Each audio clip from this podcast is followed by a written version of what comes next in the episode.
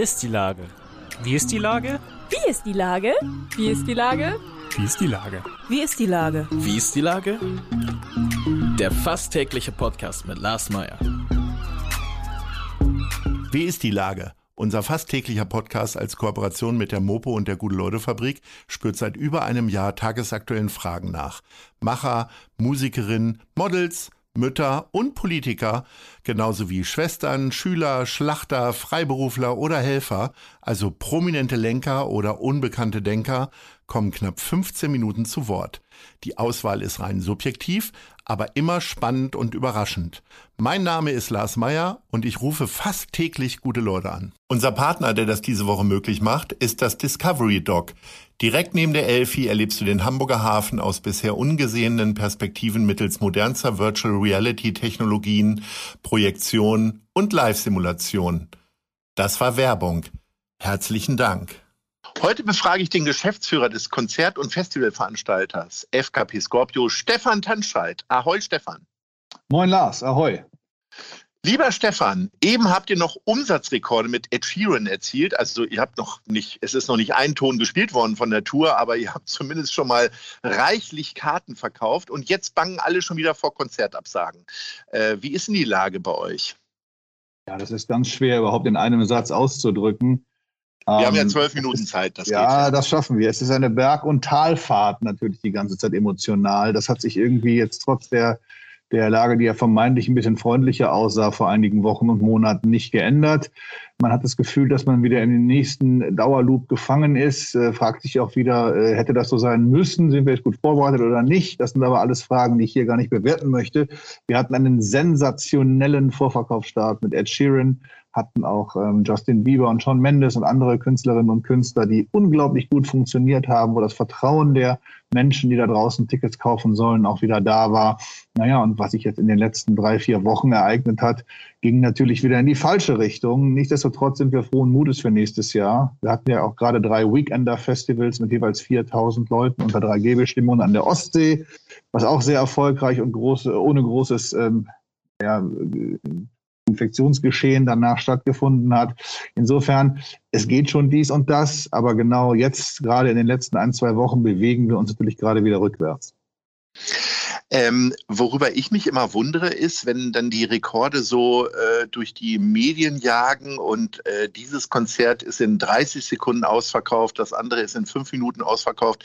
Was steht denn dahinter eigentlich, wenn ein Ed Sheeran, äh, ich sag mal, innerhalb weniger Minuten irgendwie hunderte, tausende von Karten verkauft? Ihr als Konzertveranstalter seid ja im klassischen Sinne eigentlich diejenigen, die dann die Bühne aufbaut, äh, Sicherheitskräfte dahinstellt und so weiter, aber mittlerweile mittlerweile müsste ja auch ein riesen Digitalunternehmen sein. Also wie, wie, beschreib mal so ungefähr, was dafür getan wird, damit man innerhalb von Minuten Millionen an Tickets verkaufen kann.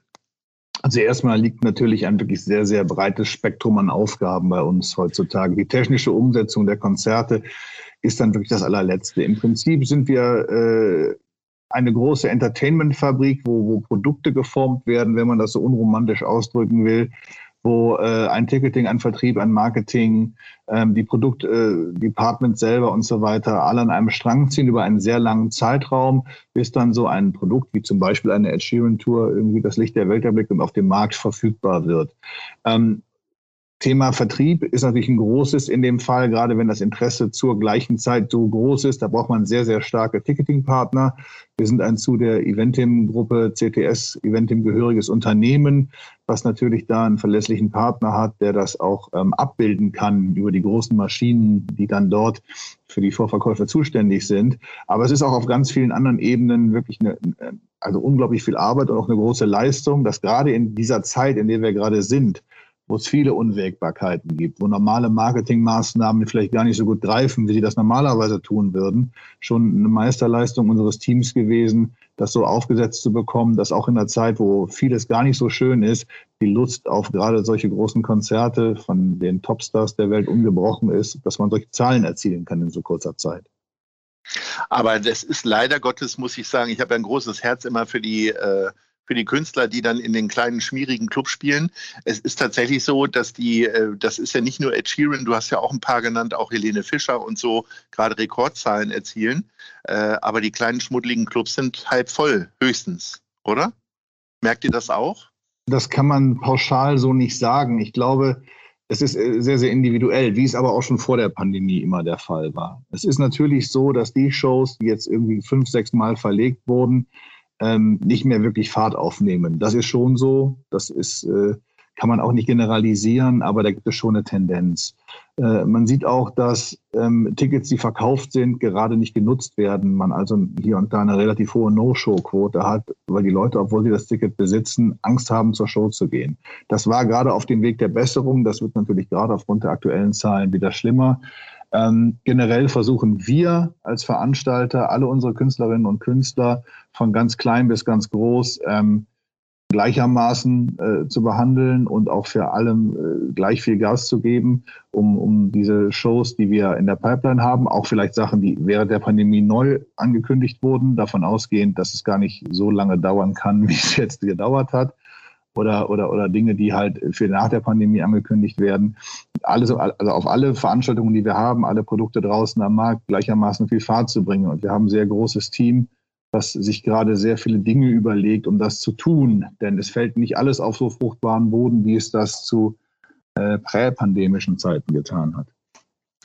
Du hast von den Weekendern gesprochen. Leute, die da noch nie waren, werden jetzt nicht genau wissen, was da so los ist. Äh, das sind im Grunde, du hast von drei Wochenenden gesprochen. Äh, erklär das Beispiel mal an einem. Also ihr seid da quasi in einem, ich sag mal, in einer Art Ferienlager. Äh, und dann gibt es Musik für wie viele Leute und wer tritt da so auf? Also es gibt ähm, am Weißenhäuser Strand an der Ostsee eine. Es war ein Urlaubsparadies in den 70er und 80ern. Ja, es ist auch heutzutage immer noch, es ist auch stark modernisiert worden. Es gibt auch ja. Dinge, die noch weiterhin modernisiert werden müssen. Aber es ist trotzdem äh, eine ganz tolle Anlage mit einem großen Charme, auch ein Schwimmparadies, alles Mögliche dabei. Was wir machen ist, wir gehen auf diese Anlage, machen ein Festival für 4000 Menschen die ähm, mit ihrem Ticket auch die Unterkunft äh, gleichermaßen buchen. Ist also meistens für die äh, Semester, die, die ein klein bisschen älter sind, bisschen, so wie ne? wir beide ja. zum Beispiel, genau, die nicht mehr unbedingt bei unserem Hurricane oder unserem Deichbrand-Festival äh, äh, auf dem Campingplatz verbringen stehen. wollen, genau, oder in der ersten Reihe stehen. Und ähm, äh, Dort haben wir ganz viele verschiedene Künstlerinnen und Künstler, ein großes Rahmenprogramm mit Autorenlesungen, einer Platten, ähm, Börse und ganz vielen anderen Dingen, die man da machen kann, Workshops etc.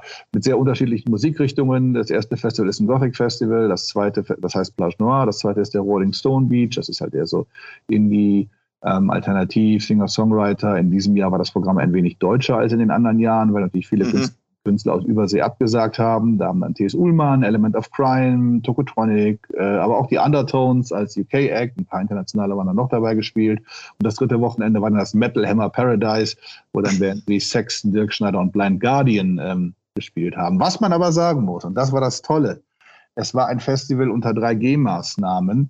Und wir haben das sehr gut kontrolliert und auch sehr gut aufgestellt vom Infektionsschutzkonzept. Und es hat wirklich, es war wie vor der Pandemie. Und es hat auch Gott sei Dank keine Wellen nach sich gezogen. Das können wir mittlerweile ja fundiert sagen. Und Menschen lagen sich in den Armen. Es gab Tränen auf der Bühne, hinter der Bühne, vor der Bühne, im Publikum, weil das wirklich der ein unglaublich emotionaler Moment war. Ich habe mit vielen Künstlern wie Tees oder so danach noch darüber gesprochen, weil das war halt ganz lange so nicht mehr da. Und wir waren so voller Hoffnung, dass es so jetzt weitergeht. Tut es jetzt leider nicht, aber wir müssen halt alle gemeinschaftlich darauf viel für tun, dass wir ganz schnell wieder dahin kommen. Ähm, was erwartest du denn jetzt von der Politik? Also ich habe in den letzten Tagen ja immer mal wieder darüber gesprochen, dass ich das Gefühl habe, dass die Politik äh, seit der Bundestagswahl oder seit dem Wahlkampf eigentlich echt Pause gemacht hat. Äh, haben die alle zu spät reagiert? Ähm, ich vermeide immer das wutbürgerliche Politikbashing. Aber mittlerweile bin ich auch bei dem Punkt, den du gerade schon erwähnst. Also das war jetzt, ist jetzt keine Überraschung aktuell. Und darauf hätte man besser vorbereitet sein können. Ob der Wahlkampf jetzt äh, die Geschwindigkeit oder die, den Fokus daraus genommen hat, das möchte ich alles gar nicht beurteilen.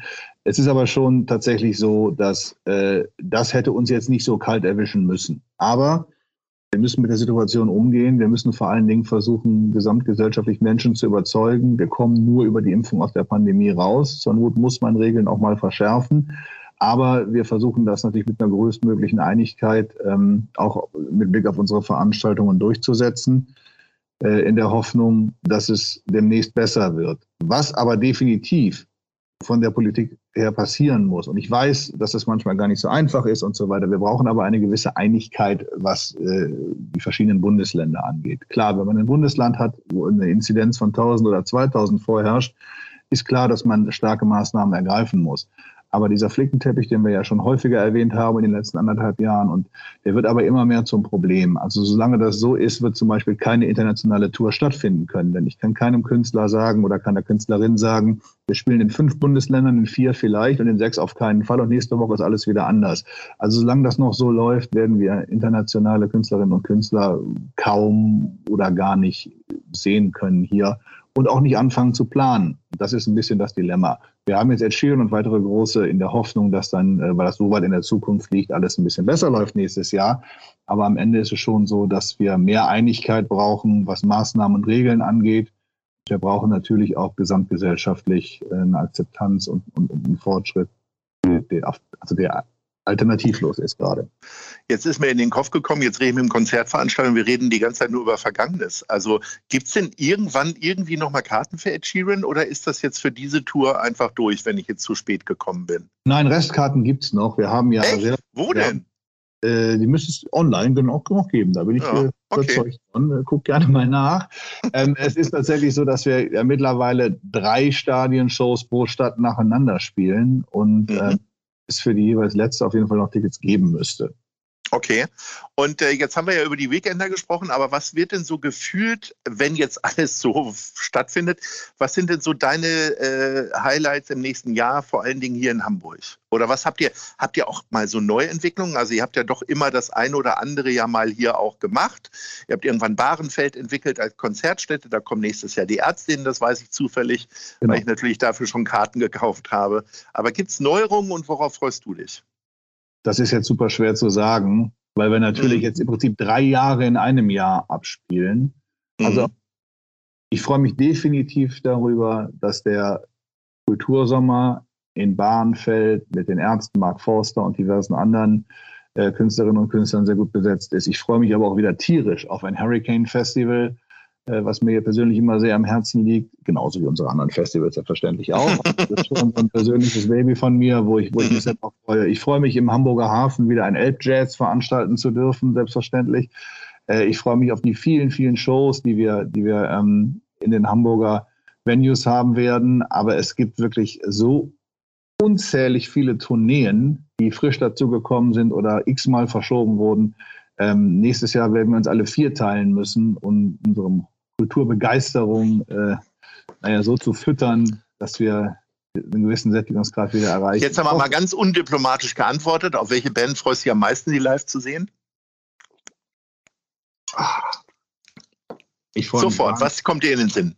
Ich freue mich auf Ed Sheeran, weil Ed Sheeran ist ein Spitzentyp. Das ist natürlich auch der Größte jetzt mit Abstand, also immer leicht zu antworten. Aber, mhm. das kann ich vielleicht auch als Anekdote ganz kurz erzählen. Auf dem, am Weißenhäuser Strand, bei dem gerade erwähnten kleinen Indoor-Festival hat Da Ed war Ed Sheeran. 2012, kleinste Bühne, erster Slot, und danach hat er noch auf dem Reeperbahn Festival im Molotow gespielt. Wir, wir, wir begleiten diesen Künstler, der wirklich, also der, der, wenn er mit uns Bier trinken gehen würde, wäre es tatsächlich so, dass das würden wir nicht bemerken, dass er er ist, der er ist. Er ist wirklich ein, ein, ein, ein Riesentyp. Und ähm, wir begleiten ihn vom ersten Tag seiner Karriere an. Und jetzt diese Triple-Stadion-Shows in allen Städten mit ihm zu veranstalten, äh, darauf freuen wir uns ganz, ganz gewaltig tatsächlich. Da haben wir richtig Bock drauf. Und ähm, das hat nicht nur einen wirtschaftlichen Horizont, das meint tatsächlich, weil, weil das unsere die veranstalterische Leidenschaft von, von den ganz kleinen Clubs in die ganz großen Stadien, das ist ja ein bisschen auch so eine. Das ist wirklich ein tolles Erfolgsmodell und schön, wenn du dann immer noch über solche Leute so gut sprichst. Äh, jetzt musst du aber nochmal äh, undiplomatisch antworten.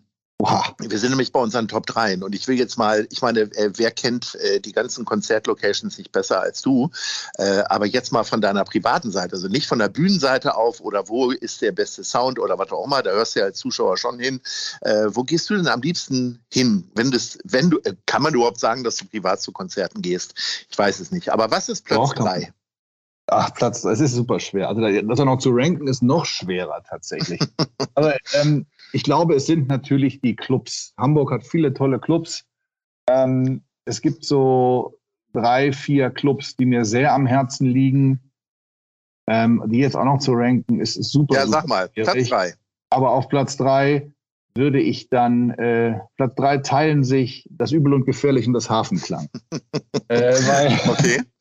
weil das äh, Venues sind, die mit Herz geführt werden, wo man sehr viele kleine Bands sieht. Man weiß ja auch, dass ich eine gewisse neben sehr vielen anderen Sachen, die ich auch höre, eine gewisse Punkrock-Affinität habe. Und das ist am Hafenklang natürlich präsentiert. Das, das, das äh, Übel und Gefährlich ist eine sehr unorthodoxe Venue, die sehr breit äh, ganz tolle Sachen anbietet. Aber die beiden würde ich Platz drei teilen bei mir, wenn okay. ich das denken muss. Ja, Platz zwei? Das Molotow. Oh, jetzt bin ich aber gespannt. Ich hätte gedacht, Molotow ist bei dir auf eins. Was ist dann auf ah, eins? Das knust. Es ist, ja? äh, ich bin, aber das ist auch ein Kopf, es ist Kopf an Kopf Rennen um die Eins zwischen Molotow und Knus. Ich, meine, ja. ich, will und darf mich da eigentlich eh nicht festlegen, ehrlicherweise, weil ich alle Venue-Betreiber und Betreiberinnen in Hamburg sehr ja, die werden das jetzt hören und von den einen wirst du Anrufe kriegen, von den anderen Weinflaschen. Die Markthalle macht auch einen Riesenjob. Es ist halt immer, es ist tatsächlich so, dass ähm, das Knus ist so ein bisschen wohnzimmermäßig. Im Knus habe ich auch meinen, wie du weißt, meinen 40. Geburtstag gefeiert. Oh ja. Äh, ich habe da eine, eine Verbundenheit über Fußball, St. Pauli, viele Konzerte, die ich da gesehen habe, seitdem ich vor vielen, vielen Jahren nach Hamburg kam. Ähm, da haben wir auch schon ein paar Mal eine Weihnachtsfeier gemacht mit der ganzen Firma. Also wir haben zu, zu Molotow und Knus haben wir auch als Firma auch die Menschen, die sich alle untereinander kennen, hinterm Tresen, vorm Tresen, unsere Leute und so weiter, einfach auch relativ große, eine große Verbundenheit natürlich. Sehr schön. Mein lieber Stefan, ich gucke jetzt mal nach den Restkarten von Ed Sheeran und hoffe, dass ich dann mit dir und ihm demnächst ein Bier trinke, dann nach dem Konzert. Ich und freue mich, wenn wir, äh, freue mich, wenn wir uns bald wiedersehen, spätestens auf der Tribüne des FC St. Pauli. In diesem ja, Sinne, ahoi. Ahoi. Schönen Abend. Tschüss. Eine Produktion der Gute-Leute-Fabrik in Kooperation mit 917 XFM und der Hamburger Morgenpost.